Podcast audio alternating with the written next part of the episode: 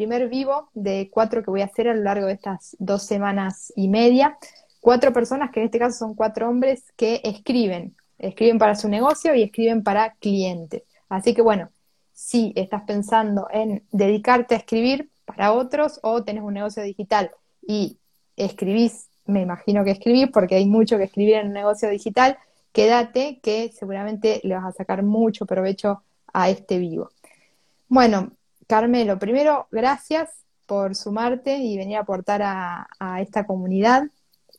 es un em, gustazo enorme. Me alegro. Y estaba comentando, bueno, antes de, en, este tiempito que, teníamos problemas técnicos, eh, estaba comentando esto de que leí en tu bio que desde 2014 estás en el tema. Un montón de tiempo. Sí, eh, más o menos. Siempre tengo, que, creo que es 2014, 2015, siempre tengo por ahí la fecha un poco difusa, porque yo llegué a esto sin saber que se llamaba copywriting sin saber que tenía nada que ver con, nada. Fue una casualidad. Yo estudiaba una cosa completamente diferente y de pronto fue como, ostras, se puede vivir de escribir, vamos para por ello, ¿no? Y fue un poquito así. Entonces, sí, más o menos. Lo que pasa es que yo sinceramente creo que hasta que en 2019 no me fui ya freelance, eh, estaba como muy en pañales, que cuando ya sales tú solo al mundo real, por decirlo así, es cuando de verdad aprendes. Hasta entonces, como estás bajo el paraguas de jefes y tal, pues como que tienes mucho, mucho agua donde caerte todo el rato. Pero yo creo que en estos dos últimos años he aprendido mucho más que todo lo anterior. Buenísimo. Bueno, primero, antes que nada, que te había presentado también, creo que quedó en el video anterior, eh, él es Carmelo de Copimelo.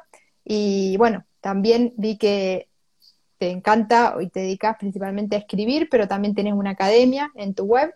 Eh, bueno, sos copy de 2014 y nada, presentate vos, que lo vas a hacer mejor seguramente, y contanos un poquito, presentate un poquito y, contanos bien a qué te dedicas. Bueno, pues como decía, le decía Luciana, yo soy Carmelo, eh, Carmelo Beltrán, y tengo un proyecto que se llama Copimelo, y es ahí donde realizo todo el tema de servicios de escritura persuasiva para, para clientes que básicamente les ayudo a, o por lo menos lo intento, ¿no? En todos los casos, a vender más gracias a todas estas estrategias. Y, y nada, esto es un proyecto que surgió en el año 2019, porque yo vivía, eh, ya lleva muchos años trabajando por cuenta CN y yo siempre me había planteado la idea de intentar hacer algo por mi cuenta. Y me acabé lanzando a la, a la piscina. En todo ese tiempo, pues ha sido, ha sido una aventura súper buena que espero que dure muchos, muchos años más. Y la verdad es que, es que tengo la suerte de que yo me acuerdo cuando fui a estudiar la carrera que yo quería hacer algo relacionado con la escritura, pero claro, mis padres me decían que todo escribir no tiene ningún sentido, ¿no? Y estudié Derecho y Administración de Empresas, que no tiene absolutamente nada que ver. Pero aquí estamos, o sea que al final, incluso yendo haciendo círculos, ¿no? Podemos llegar a donde queremos. Bueno, ¿y cómo fue ese proceso de, de cambiar, de hacer el cambio? O sea, estudiaste toda la carrera de administración ¿Empezaste a trabajar de algo de eso o directamente? Nunca he llegado a trabajar de nada relacionado con el derecho ni, con la otra parte. Eh, yo estaba más o menos, porque aquí derecho ya de son seis años de carrera, yo estaba más o menos en la mitad y yo tenía nada, tenía un blog de literatura y un canal de YouTube en el que hablaba de libros. Y una mañana me invitaron a un desayuno en el que, bueno, una pequeña editorial nos presentaba como pequeños, o sea, sus nuevos lanzamientos, ¿no? Y nada, eso estuvo muy bien, estuvimos ahí desayunando, dimos una vuelta, y luego, y la, la vida es una, una carambola, nos quedamos algunos tomando una cerveza al acabar. Y yo tuve la suerte de que me senté justo al lado de la persona que llevaba la agencia de comunicación de esa editorial. Y no, yo pensaba además que no sabía ni lo que era una agencia de comunicación, pensaba que trabajaba dentro de la editorial. Y nada, nos caímos bien, empezamos a hacer ciertas colaboraciones en cuanto ellos me envían material para el blog, yo hablaba de ello, etcétera. De hecho, fue la primera vez que empecé a cobrar por hacer cosas en, Internet, que es como, ostras, se puede hacer dinero además de, invertir horas, horas y horas.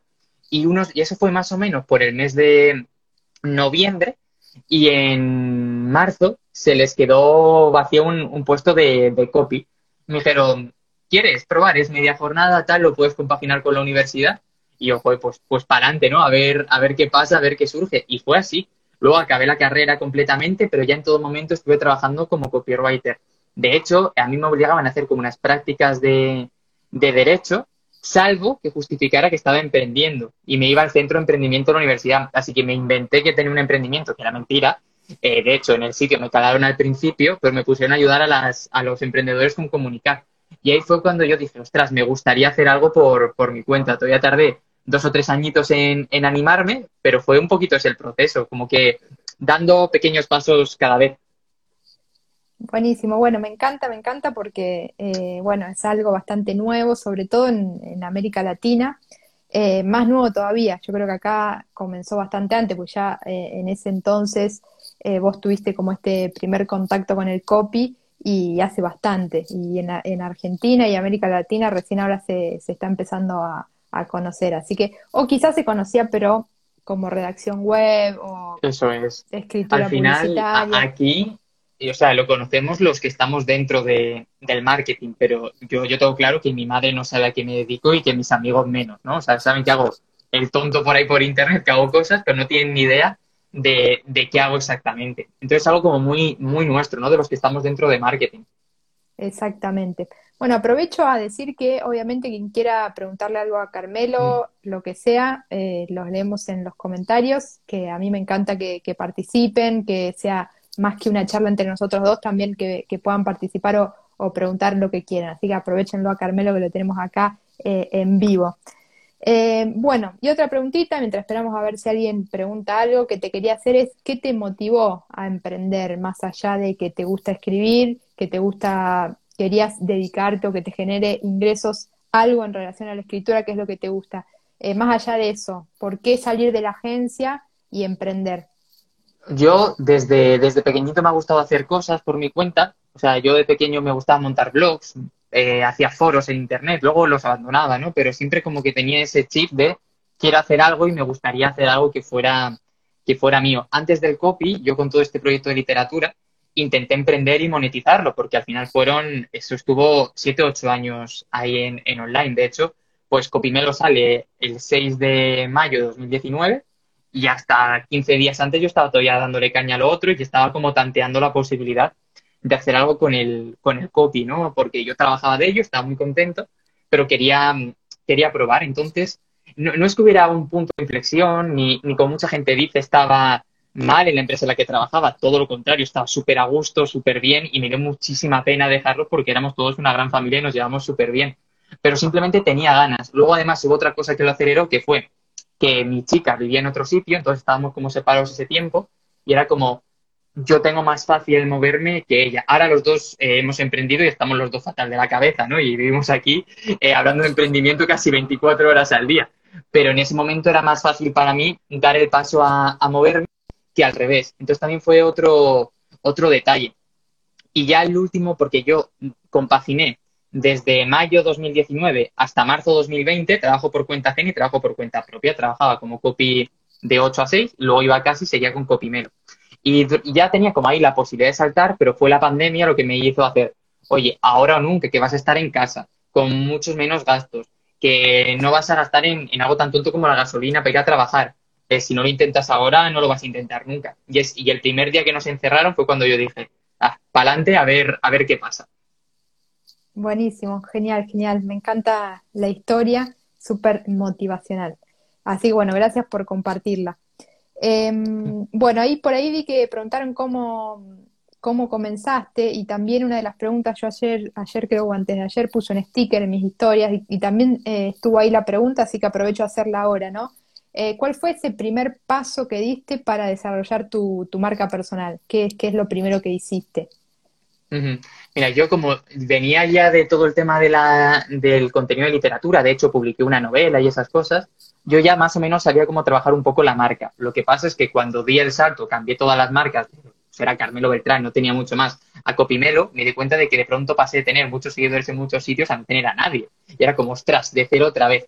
Entonces yo dije, ¿qué se me da bien y qué disfruto haciendo? Dije, me gusta mucho crear contenidos, lo llevo haciendo muchos años por, por hobby y dije, extra, ¿dónde puedo hacer yo hincapié? Pues puedo crear podcasts, puedo crear vídeos, que es donde me, me, siento cómodo, más allá de hacer una gran inversión desde el principio, incluso de, de, plantear cualquier otro tipo de estrategia más, más automatizada, rollo fans, etcétera, yo sabía que donde, ya no digo que iba a marcar una gran diferencia, sino donde yo iba a disfrutar haciéndolo y no me iba a cansar, iba a ser creando contenidos. Entonces aposté, aposté por ello, dije, voy a sacar un podcast, que esto salió el primer día, y al resto ya veré lo que hago, que es un poquito lo que pasa ahora el podcast está siempre ahí y el resto va como un poco tambaleándose y me da más, más igual, pero el podcast es lo principal.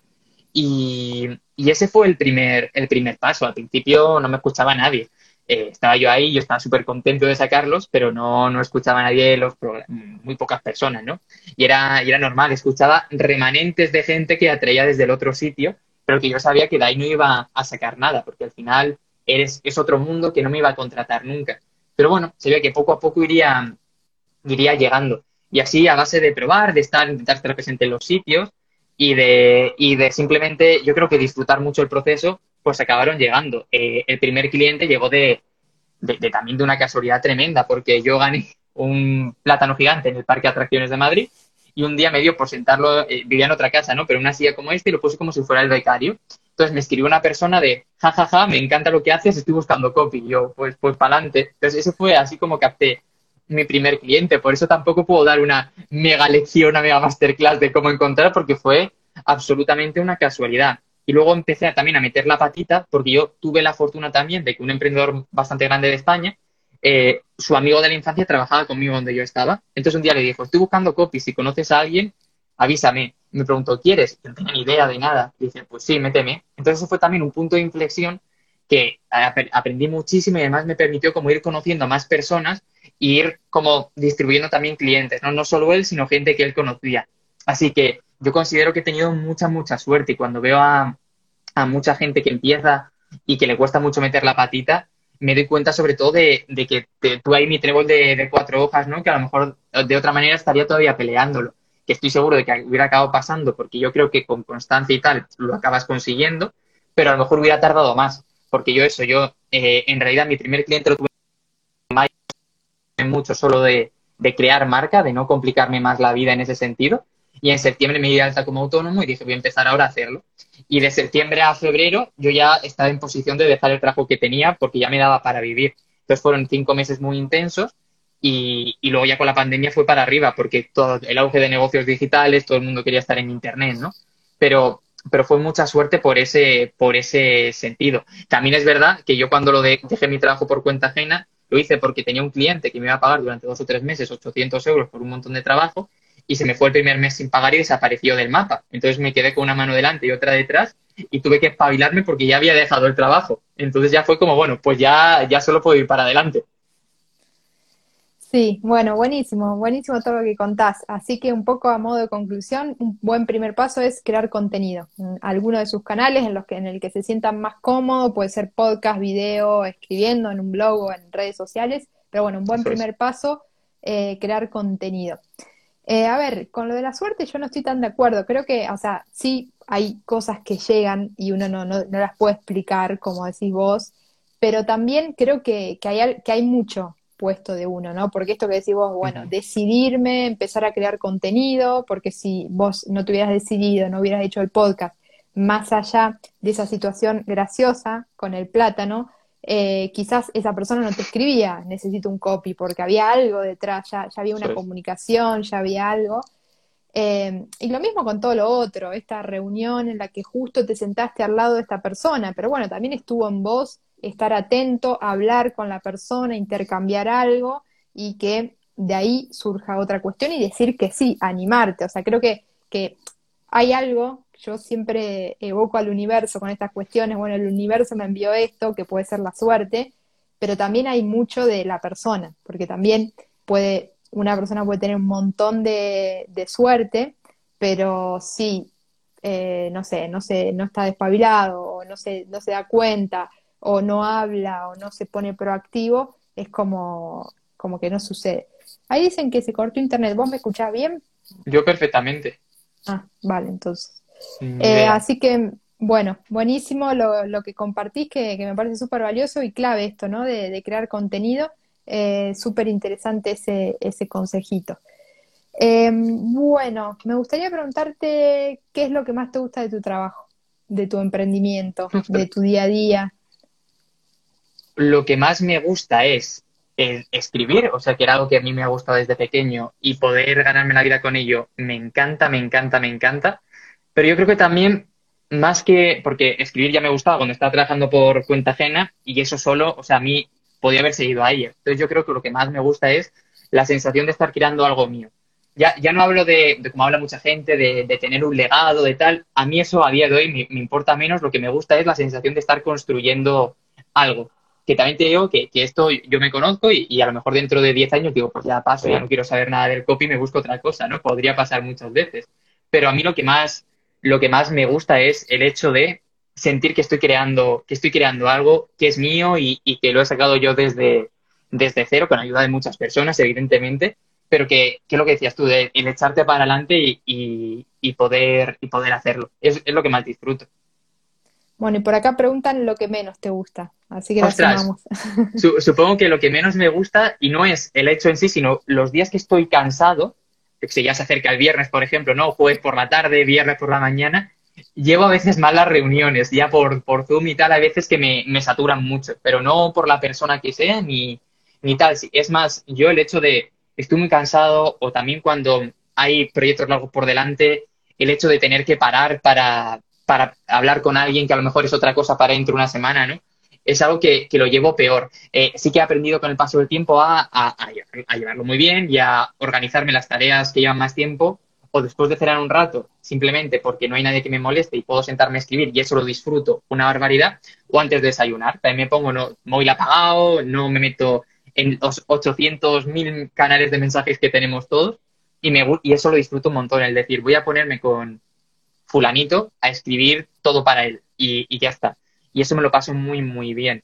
Y otra cosa que, que, me, gusta poco, supongo, será toda la parte de, de, de, los impuestos, no el hecho de pagarlos, sino el hecho de hacer las facturas, presentarlos, me aburre soberanamente. Y, y, y hay gente, veces que son mis clientes los que me tienen que recordar, Carmelo, la factura, porque, ostras, es verdad, no sé qué porque me da pereza. Entonces es algo que, evito hacer y mira que es para, para cobrarlo, ¿no? Pero, pero me da mucha pereza toda esa parte. Sí, sí. No todo, o sea, siempre, siempre hay un lado que, que no es, no es tan lindo, pero bueno, compensa mm. todo lo positivo, ¿no? Lo, importante para mí siempre es la balanza y que, mm. que esa balanza de positiva, sobre todo, porque es algo que ocupa gran parte de nuestra vida, ¿no? El trabajo, porque al fin y al cabo son no sé en el día qué porcentaje de horas, pero bueno, la mayoría del tiempo uno está en contacto con el trabajo y de la vida más activa. Entonces, bueno, es, importante que, que, se disfrute y que se pueda encontrar este equilibrio y sobre todo esto, ¿no? De, decir, bueno, esto no me gusta tanto, pero todo esto me encanta, así que sigo por ahí y hasta en algún momento también hasta pensar en delegar eso que no te gusta también es, es una posibilidad. Se puede, yo creo que, que, eso, la flexibilidad que te da un trabajo también así freelance, es esto, decir, bueno, mira, quizás al principio hay que hacer más esfuerzos, hay que hacer cosas que no nos gustan tanto, pero con el tiempo se puede empezar a, pensar en, delegar ciertas cosas. Total. Bueno, y ahora quiero hablar de TikTok, que te vi ahí súper posicionado. Dije, ¿cómo? Porque en realidad yo al principio lo veía, o sea, yo entré a TikTok a hacer el tonto, como dicen acá, y, bueno, te encontré el, te encontré ahí en, TikTok súper posicionado con un montón de visibilizaciones, no sé cómo se dicen, visualizaciones. Y, bueno, quería preguntarte eso, ¿cómo, cómo fue? Si fue un, uno, un videito que, que se viralizó, si estuviste mucho tiempo subiendo, bueno, contame un poquito sobre eso. Total, yo entré a TikTok también por, por hacer el tonto, lo que pasa es que los vídeos del tonto los quité al principio, ¿no? Porque al principio sí que intenté con un poco más el enfoque, el enfoque este de enfocado al copy, pero haciendo más el tonto. Lo que pasa es que no, tampoco lo veía entre personas, tampoco lo veía nadie, ¿no? Yo eh, no, no, no me veía por ahí fuerte de cara a futuro.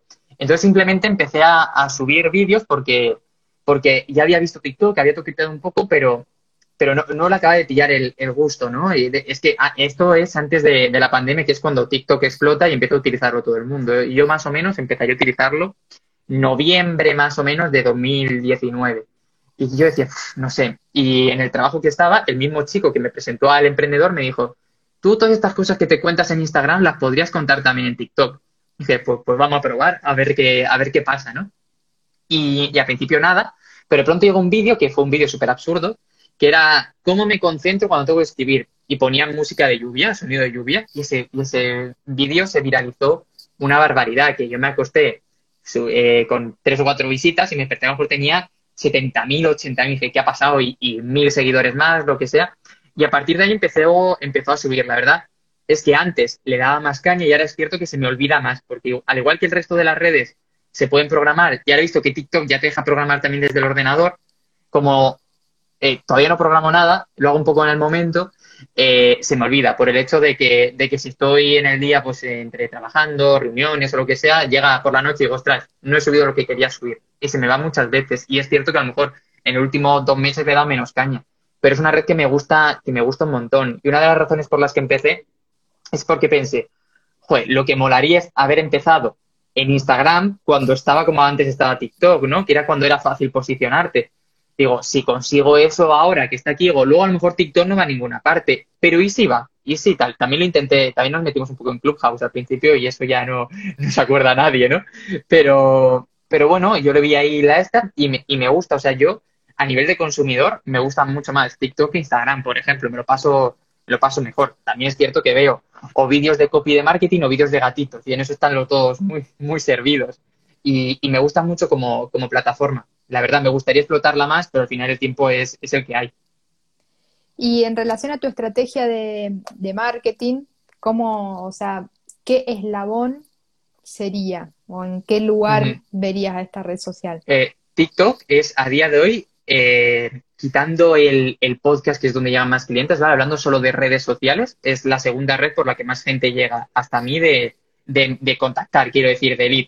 La principal es Instagram, que llega un montón de gente. Pero luego TikTok también, y a mí me sorprende mucho porque pensaba que por ahí no iba, no iba a llegar nadie, pero muchas, eh, ya, ya buenos clientes que permanecen en el tiempo han llegado, han llegado por ahí y la verdad es que súper, súper contento. Y a mí lo que me gusta de TikTok sobre todo es que tampoco te lleva un mega, a mí, a mí en particular no me lleva un mega esfuerzo ponerme a hacerlo porque yo hago contenidos muy, muy concretos, que además desde que Reels existe también, me los traigo también para acá, ¿no? Entonces voy aprovechando y matando dos pájaros de, de un tiro. Y es eso, para captar contactos que llegan o por directamente el mensaje de TikTok o mucha gente se va a la web y por ahí me, me contactan. Así que súper, súper contento. Y me sorprende, ¿eh? porque yo soy el primero que pensaba que desde ahí iba a estar absolutamente, absolutamente nadie. Y de hecho, eh, hace unos, unos meses TikTok ya nos contactó a algunos en España que estaban haciendo contenido de formación para decirnos que querían apostar más por esta formación. Éramos todos emprendedores y nos mandaron un kit de yoga, así que muy bien no nos vieron, eh, en plan, relajaos un poco que os ve acelerados, pero la verdad es que nos contaron que tenían planes muy chulos y la verdad es que es que en ese sentido yo creo que lo están haciendo bien. No sé a dónde va a llegar, eh, creo que cada vez va a ser más difícil posicionarte y que va a haber que currarse más todo lo que se hace y ya no solo eso, sino estar encima de directos, de tal, eh, que, que, bueno, al final es un poquito eh, donde más flaqueo yo, que es lo que más me cuesta, es hacer contenido en directo, porque me tengo que reservar el tiempo. Yo soy mucho de preparar el contenido o cuando estoy más. Eh, para mí, preparar el contenido es un hobby, ¿no? Entonces me gusta hacerlo sin horario y decir, voy a preparar contenido para Instagram, voy a hacer podcast, voy a hacer tal. Y me organizo así. Entonces el directo, como que me cuesta más meterlo en mi, en mi plan de día a día.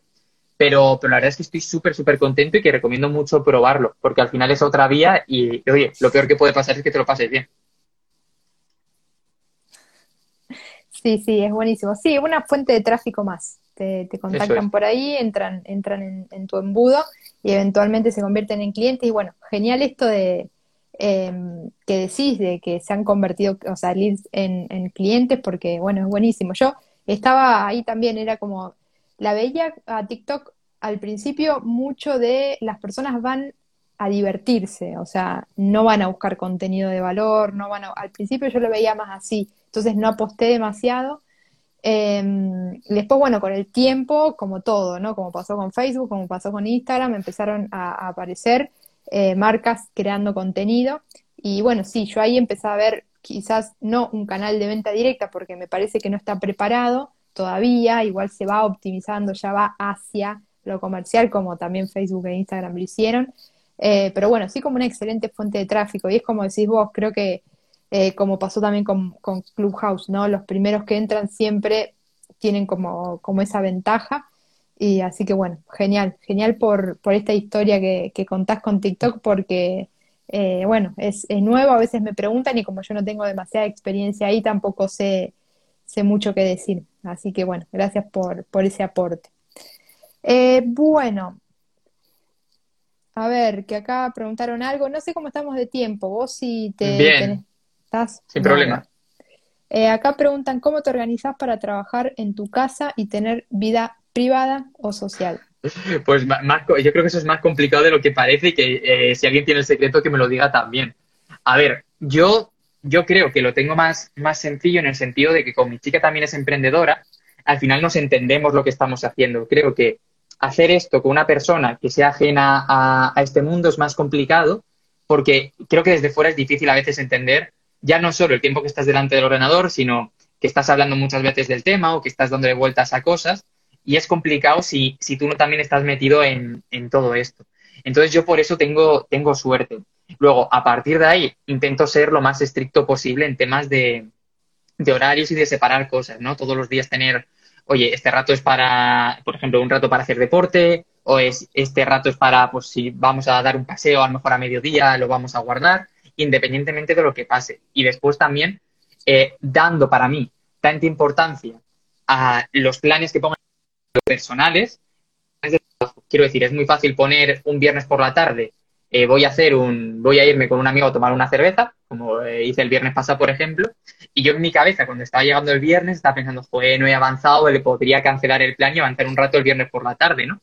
Pero luego, o sea, yo intento ser igual de estricto con vamos a tomar esa cerveza que con tengo que hacer el copy del funnel de lo que sea, ¿no? Entonces, más o menos así.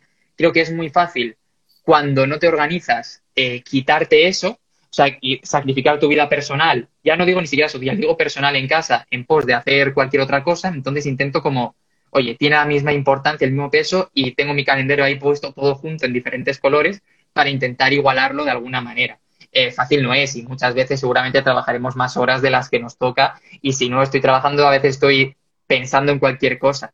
Pero, pero bueno, yo creo que también de, de todo se aprende y, y, de, y, y yo también te das cuenta de algo, que a lo mejor un día dices, oye, estoy hasta las narices, dejas el trabajo y parece que se va a acabar el mundo, pero luego vuelves el día siguiente y sigue todo en el mismo sitio sin ningún tipo de, de, problema. Eh, por ejemplo, por, por, contar algo, estas últimas semanas para mí ha sido una locura, porque, bueno, la semana pasada, ¿no? Sobre todo, porque tuve la vacuna unos días y me puse súper malo, entonces tuve una semana perdida por completo. Y claro, esa semana, de alguna manera hay que recuperarla, ¿no? El hecho de, oye, eh, eh, ya no digo reuniones y tal, porque a, la gente se lo cuentas y evidentemente la reunión no se tiene. Si estás, dices, estoy con 39 de fiebre en la cama, no la tienes, pero hay día como cosas planeadas por hacer esa semana, ¿no? Por decirlo así, pero tienes que hacer la siguiente. Por eso para mí la semana pasada fue un auténtico caos en el que yo estaba, estaba, estaba loco. Pero esta semana, por ejemplo, que, que ya empiezo como organizada, para mí es más fácil tenerlo. Independientemente de tener mucho o poco trabajo, eh, tenerlo como la sensación de control de lo que estoy haciendo y, de sentir que voy avanzando, lo voy haciendo bien. Y yo luego ya a nivel de organización lo que intento es ponerme unos objetivos con X clientes al día y si cumplo eso ya estoy contento. Que yo los tengo ahí puestos, que clientes superestrella los llamo yo en mi, en mi planificación, porque sé que es lo que tengo que, lo que tengo que acabar ese día sí o sí. Luego hay otras cosas que digo, bueno, pues si no lo acabo hoy, si acabo, tengo un ratito para ello, es perfecto, pero si no, mañana uno de estos que no he hecho hoy lo convertiré en cliente estrella, por decirlo así, y le daré mucha más, mucha más repercusión. Y al final es intentar hacer malabares. Pero luego yo soy el primero que a veces se olvida de alguna reunión, que de pronto dice, ostras, que tenía que hacer no sé qué y se me ha ido la cabeza y no lo tenía que hacer. Hace poco me di cuenta un sábado y tenía que entregarlo un martes de que yo en mi cabeza me habían encargado solo una home y en realidad había dos o tres páginas más de una página web, pero en mi cabeza era solo la home hasta que me dio por revisar el, pedido. Entonces que soy el primero que, la lía, que la caga y, que no y que todos somos personas, quiero decir que no que no, no pasa nada. Mientras más o menos lo, lo, lo intentes alinear bien todo, pues está genial. Sí, yo siempre doy ese consejo, ¿no? Buena comunicación y ser honestos, ¿no? Como decimos, bueno, estoy con fiebre en la cama, no puedo tener la reunión si se avisa, si hay buena comunicación y una explicación, eh, me parece que está buenísimo. Y creo que es importante también como freelance dejarnos un margen de tiempo, ¿no? Por esto que decís vos, quizás una semana es un montón, pero sí decir, bueno, tengo este margen porque me puede suceder, ¿no? Yo eh, en general con mis clientes hago eso. Siempre cuando me preguntan cuánto tiempo tarda el proyecto, pongo un poquito más porque pueden suceder estas cosas. Em, dolor de cabeza, fiebre, lo que sea, cualquier cosa, eh, o desconcentración, o estás bloqueado, no sé, pueden suceder cosas. una semana mala que la tenemos todos. Exacto. Entonces, bueno, dejar ese, ese margen como para que ni siquiera tener que dar explicaciones. Ahora, bueno, si se excede, sí, obviamente decir, bueno, mira, voy a demorar dos días más, te pido disculpas por... Y veo que también madrugas bastante, por lo que veo en tus historias. Sí, eso. Eh, Del club de las 5 ¿eh? Igual que trasnochar me cuesta una barbaridad. O sea, eh, yo soy de los que se está tomando de la noche y estoy ya como ahí y tirándome la cabeza para abajo, aguantando. Madrugar es algo que desde, desde niño me ha, me ha sido muy fácil. Entonces, yo sé que ese es mi rato bueno. Me levanto, eh, además es que hay días que me despierto sin, o sea, no, es que diga me voy a despertar a las 5, a las 4 o a las 7, sino simplemente me despierto y ya está. Siempre si tengo una, una reunión pronto, me pongo esa alarma. Eso es. Si tengo una reunión pronto, me pongo una alarma, no vaya a ser, pero la semana pasada, por ejemplo, hubo un día que me desperté a las 4 y cuarto y dije, pues para adelante, otro día me levanté a las 5 y pico, y luego el viernes se ve que estaba cansado y me desperté casi a las 9 y dije, estoy reventado, o sea, ya llega un punto en el que no doy más pero al final es eso. Y, pero es algo que, yo, yo siempre cuento que a mí de pequeño me obligaban a quedarme en la cama, igual que a la mayor parte de los niños es, oye, decía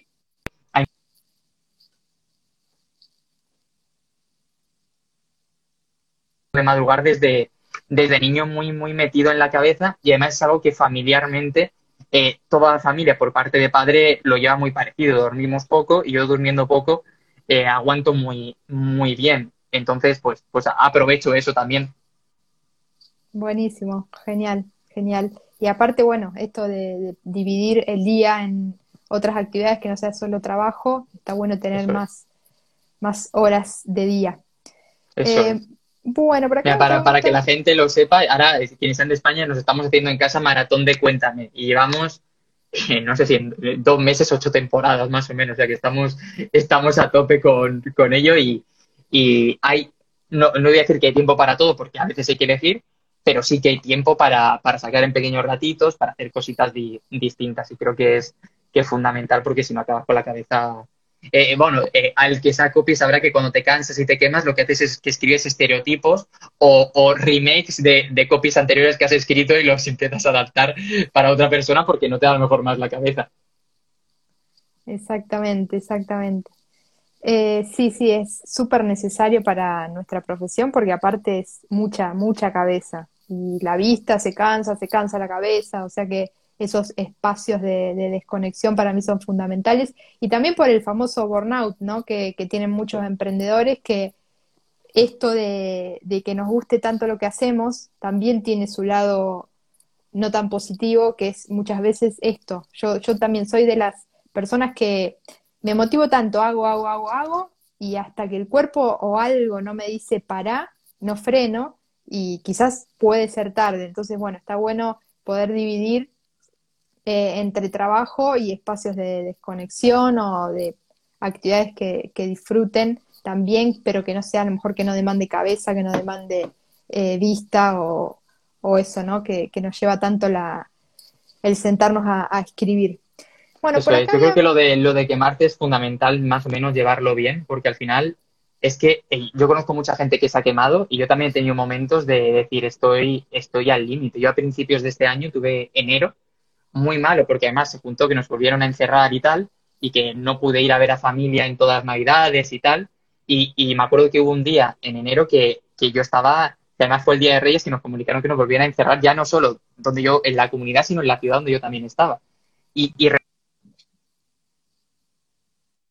con bola. Y de hecho, a la gente que iba con margen con nuevos, nuevas ideas, se lo decía, decía, oye, esta semana no, o sea, esta semana necesito, cuando llega algún encargo, necesito estar con dos o tres cosas que sepa que las voy a sacar bien y tranquilamente y, relajarme porque, porque lo noté un, un montón y es súper peligroso.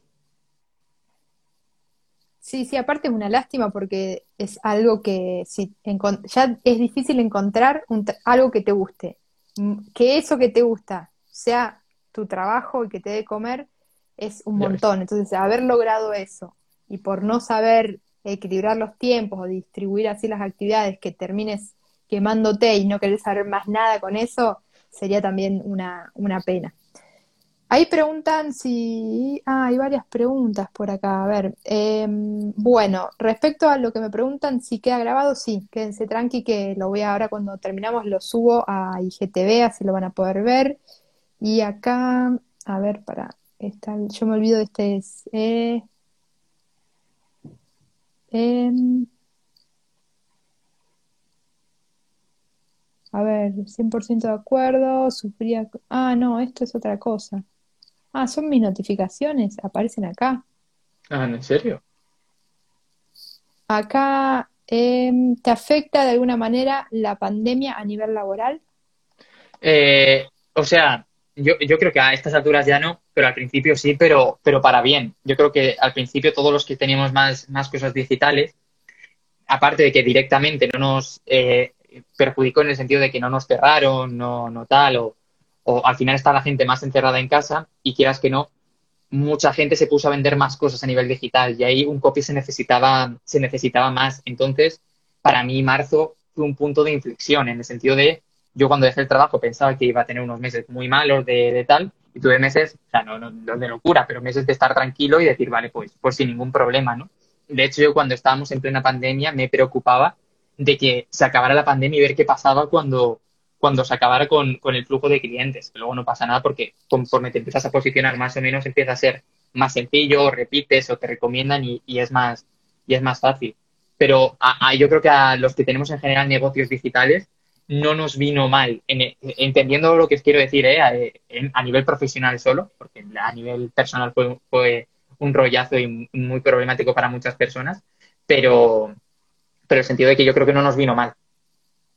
Totalmente, totalmente. Y aparte, un montón de, de, negocios o empresas o marcas que estaban ahí que no se animaban porque todavía increíble, pero hay personas que no confían en, Internet o que no se animan a, tener presencia online, que, me parece increíble ya en este, estamos en 2021 y es, no sé, no, no entiendo.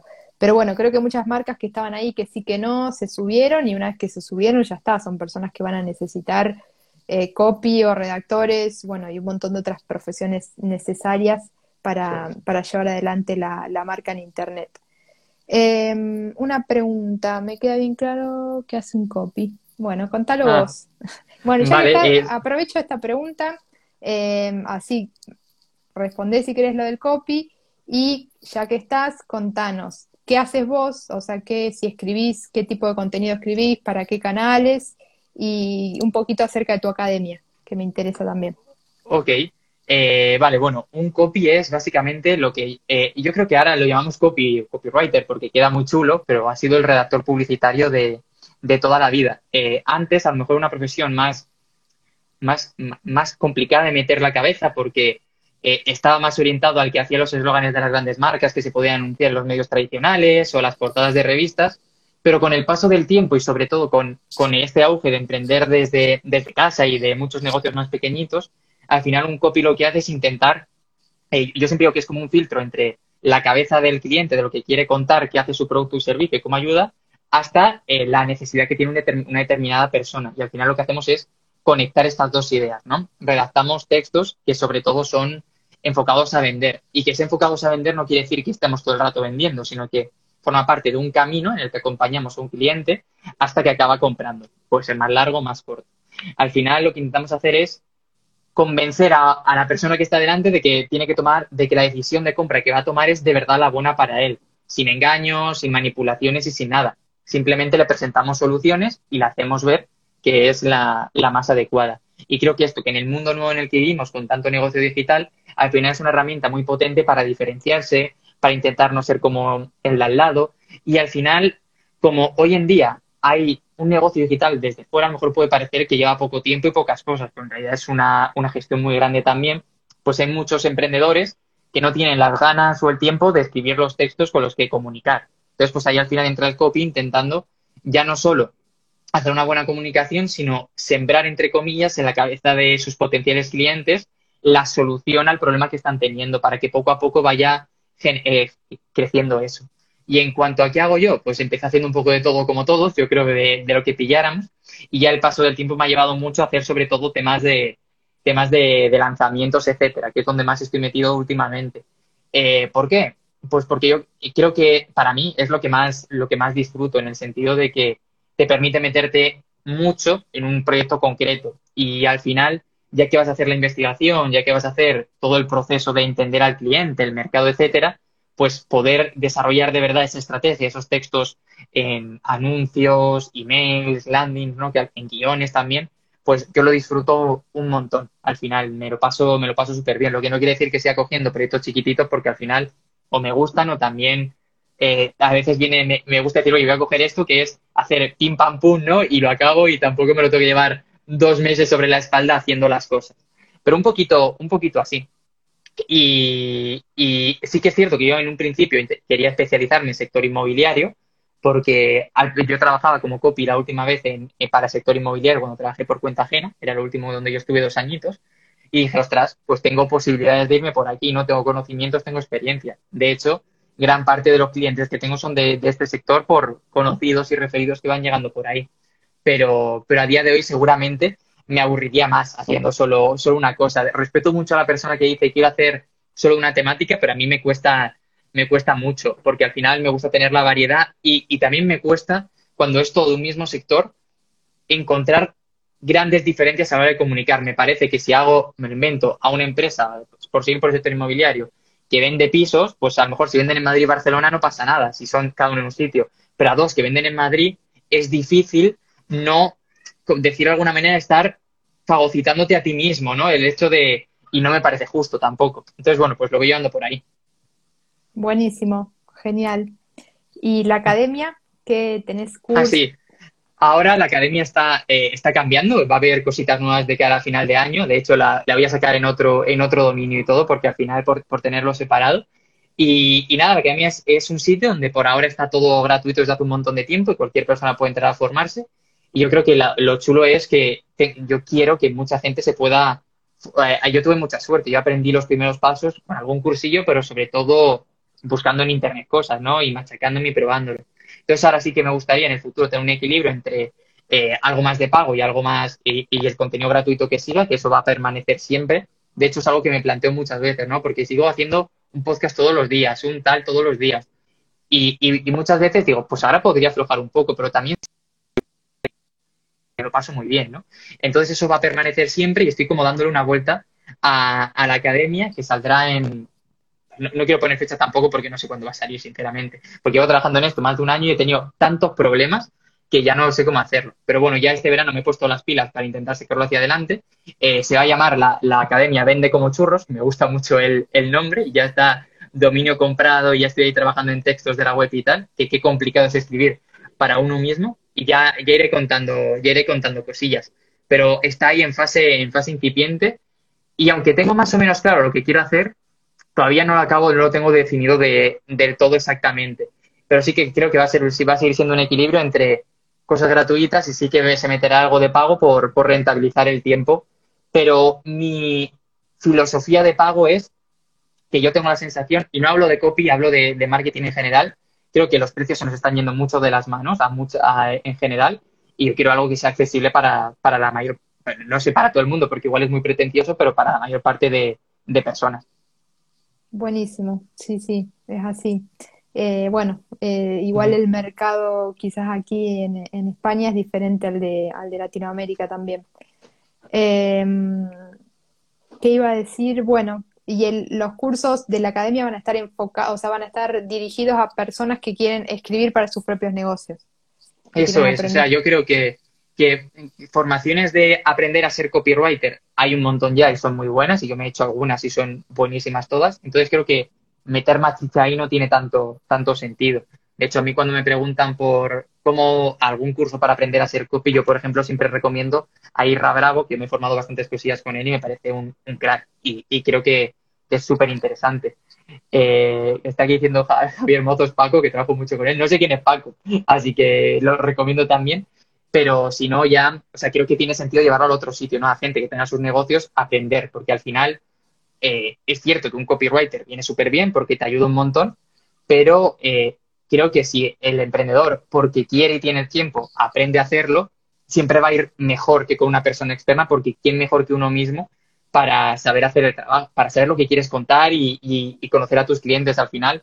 Quieras que no nosotros, cuando nos pasan la información, pues filtramos, entendemos y de alguna manera hacemos un trabajo. Por eso, cuanto más tiempo trabajas con alguien, más fácil es pillarle y más fácil es hacer las cosas bien porque ya te lo conoces todo como la palma de tu mano y escribes como si fuera para ti mismo.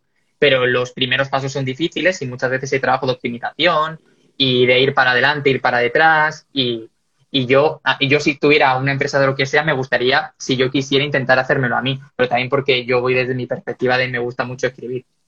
Entonces que hay un poquito para todos.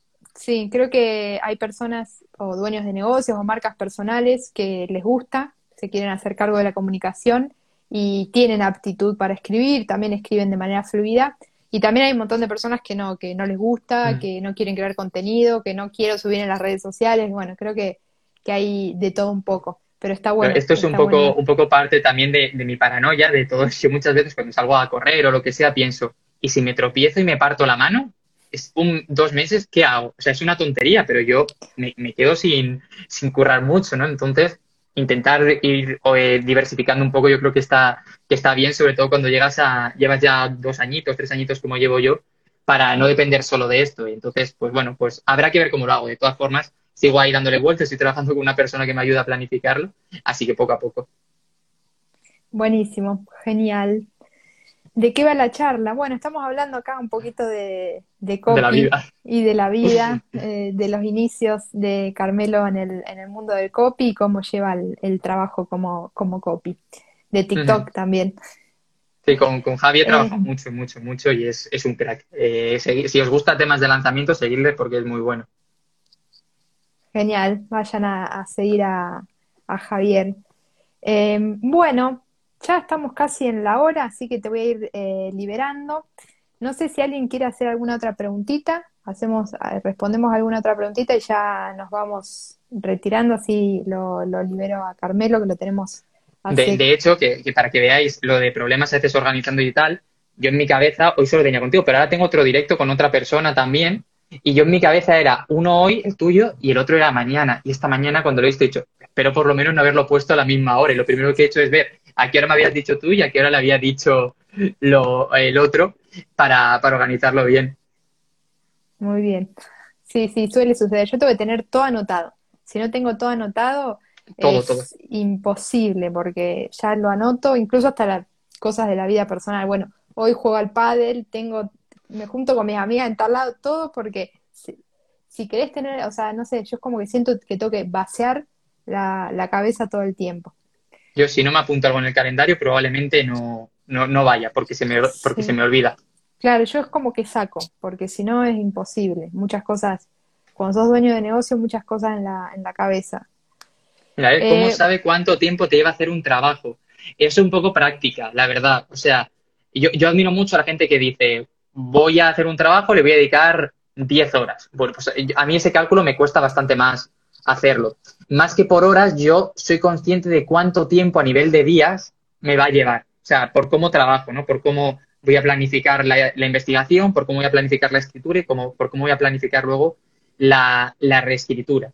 Entonces, es un poco experiencia de ir viendo y de ir analizando casos anteriores y también ver que si a fulanito le he dicho que un proyecto parecido pillado, pues a lo mejor a este caso digo 20, por, por no pillarme los dedos, ¿no? Entonces, un poquito ir probando. Tampoco me gustaría darte un súper consejo, pero yo la verdad es que es ir probando e ir viendo. Buenísimo. Bueno, eh, ¿cómo cultivar la creatividad? Bueno, respondemos a esta última, si querés, Carmelo, y ya vamos cerrando. Pues mira, yo creo que la creatividad, primero, o sea, está en, en ver mucho, o sea, en consumir mucho, en ver qué hacen otras personas, en, porque eh, no voy a decir que está todo inventado, pero mucho sí que está inventado, ¿no? Seguro habrá alguna cosa nueva que alguien nos sorprenda. Entonces, cuantos más input tengas de, de, cosas, y ya no digo solo de copy, ¿eh? digo en general de, muchas cosas, más fácil te va a ser unirlas de alguna manera para generar algo propio, distinto. Y, yo creo que incluso es normal que al principio, cuando empiezas, si tienes varios referentes, que, bebas muchos de ellos y que incluso se te pegue la manera de escribir o la manera de afrontar las cosas. Pero creo que es un proceso normal en el que poco a poco vas encontrando más o menos tu voz, tu sitio y, ya no te vas dejando llevar por ahí. Y más allá de ello, yo creo que es ah, ponerte retos y animarte, ¿no? A mí yo noto mucho cuando escribo riéndome y cuando escribo con un día un poco más normal, no voy a decir triste, más normal. El día que escribo divertido, es que lo noto un montón a la hora de hacerlo, que me atrevo a hacer cosas un poquito más, de ir a buscar un poco el límite, luego a veces El cliente me dice, ¿qué te crees que esto es una, una feria o algo, no? Y, lo tengo que rebajar un poco, pero yo voy como siempre al, al, máximo y luego si lo tengo que rebajar, sea el tono que sea, prefiero rebajarlo que, que subirlo después. Entonces, bueno, es un poco eso. Y yo lo que hago mucho también es verme anuncios antiguos. De, en Pinterest hay un montón, por ejemplo, tú pones anuncios retro, etcétera, y puedes encontrar, entonces, pues muchas ideas de ahí. Pero yo te digo que algunos de los titulares que a me han más gustado y tal, a lo mejor son una frase que he escuchado en una película y que luego me he adaptado y cosas así. Que es mucho más el, el absorber que el, sea, es que para crear tienes que absorber mucho, por lo menos así lo veo yo. Buenísimo, genial, me encantó ese consejo. Eh, así que bueno, eso, andar con una libretita anotando cuando escuchan una canción, cuando ven una película o esto de googlear cosas, yo también eh, invito a esto, a googlear, poner lo que sea en Google que, creas que te puede dar una respuesta en relación a lo que estás buscando, que, aparecen un montón de cuestiones y disparadores. Pero ¿Qué es esto? ¿Qué es esto? Que es salir a mirar otras cosas, no es sentarte a esperar que caiga algo, sino es algo más activo. Antes quizás se pensaba a la creatividad como, no sé, resultado de la inspiración o de sentarte y decir, bueno, me voy a inspirar y me van a caer cosas originales. Y no, la verdad y, que... no va, y que no va todos los días. Yo hay días que me siento a escribir y, y que sé, que además es que lo sé, en el momento en el que me siento, hoy todo lo que voy a escribir no va a ser bueno. O sea, no, no va a ser o muy bueno, va a ser normal, pero aún así ese día lo escribo porque sé que el día siguiente empezar con la página no en blanco me va a hacer ir un paso más allá y que ese a lo mejor bloqueo inicial ya lo he perdido. Entonces muchos días yo escribo cosas que son horribles y a veces en documentos que tengo compartidos con gente que a lo mejor sé que ese copy lo van a utilizar para algo, se lo pongo ahí como en rojo, aunque, porque a lo mejor, claro, hay gente que a lo mejor quiere adelantar cosas como en rojo, en plan, esto no lo cojas, que esto es una mierda, pero lo necesito tener ahí para mañana que sea bueno, ¿no? Entonces un poquito ese, ese proceso. Y, yo creo que también es conocerte, porque cuanto más te conoces, más sabes cómo, cómo trabajas. Yo sé que hay gente que se puede sentar en un día y sacar un copy buenísimo, y yo sé que, por ejemplo, yo no puedo. Sé que tengo que tener un día de tirar ideas sin más, otro día de perfilarlo un poco, y que conforme vayan pasando las vueltas, voy a hacerlo mejor. Entonces, es, saber también cómo funcionas, cómo funcionas tú, porque cada uno funciona de manera diferente. A mí cuando me dicen, eh, Carmelo, hay que escribir un titular rápido de no sé qué, pues igual yo no soy ese, porque no me va a salir, me bloqueo. Además es que me bloqueo por si tan, ay, ay, ay, ¿cómo lo puedo hacer? Eh, entonces es, pero si me dejas, ya, ya ni siquiera te digo varios días, me dejas una hora solo, le puedo dar varias vueltas escribiéndolo varias veces porque yo pienso mucho mejor escribiendo que hablando. Entonces, pues a mí, por ejemplo, ahí me siento mucho más cómodo. Buenísimo, genial. Bueno, gracias por todo, por toda esta hora de, charla. Creo que aportaste un montón de, cosas súper interesantes, cuestiones que pueden poner en práctica ahora mismo, consejitos así muy, muy prácticos y a su vez súper eh, motivacional la, la, conversación. Bueno, muchas gracias por invitarme. Síganlo a Carmelo en Instagram, Copimelo, en TikTok, sos Copimelo también. En todas partes. Eh, si pones Copimelo en todos sitios, ahí, ahí salgo yo. Y el podcast, que lo mencionaste bastante, ¿dónde lo pueden escuchar? ¿En Spotify? En, todos sitios al final. desde eh, yo, yo controlo que está en Spotify, en Apple Podcast y en iVoox, pero luego gente me dice que los sitios que yo no sé cómo ha llegado. Así que por ahí, por ahí anda.